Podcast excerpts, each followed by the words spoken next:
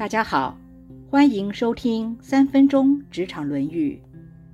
孔子称赞公叔文子举拔贤才的美德，因为他将自己的家臣推荐入朝为官，最后家臣还与主人一同升为公卿。这种行为是非常不容易的事，所以孔子赞美他当得起“文”这个字的谥号。内举不必亲，外举不必仇。或许还有不少的例子可以举，但是要提拔自己的家臣进入朝廷，最后还让家臣跟自己平起平坐，这就不是那么容易的事了。尤其是在阶级制度严谨的两千五百多年前，公叔文子。除了做到慧眼识珠、知人善任、公而忘私之外，他容人的雅量与气度更是无人能比。雨果说过：“世界上最宽阔的是海洋，比海洋更宽阔的是天空，比天空更宽阔的是人的心灵。”回到现代的职场，一般来说。主管都愿意提拔优秀的后辈，也都愿意扮演好伯乐的角色。但是，若是千里马的位置高到跟自己平起平坐，心理上难免会担心，也有着怕被下属超越的心理压力，最后就会出现余量情节。主管如果私心太强，自信心太弱。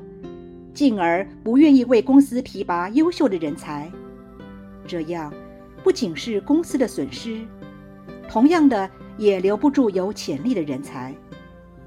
柏拉图说：“衡量一个人的价值，就看他拥有权力时的所作所为。”一位值得让人尊敬的主管，除了自身的品德与能力，以及能够知人善任之外，还要有宽阔的胸襟与气度，要有容人的雅量，也要能屈能伸，放下所谓的面子问题，不要害怕被取代、被超越。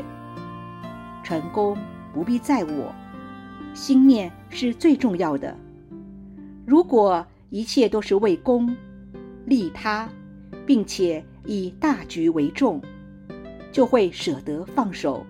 让人尽其才。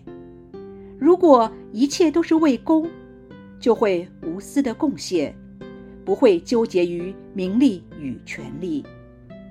其实，青出于蓝而又胜于蓝，就是一段佳话，完全无损于蓝。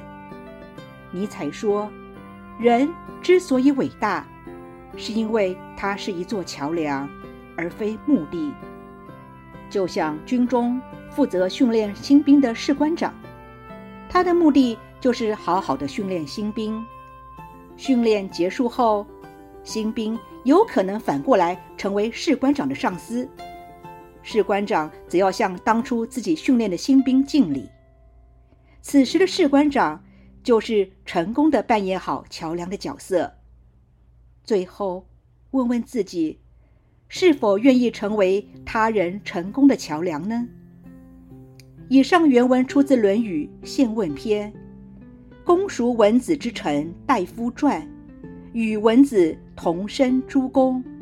子闻之曰：“可以为文矣。”今天的分享就到这儿，我们下次见。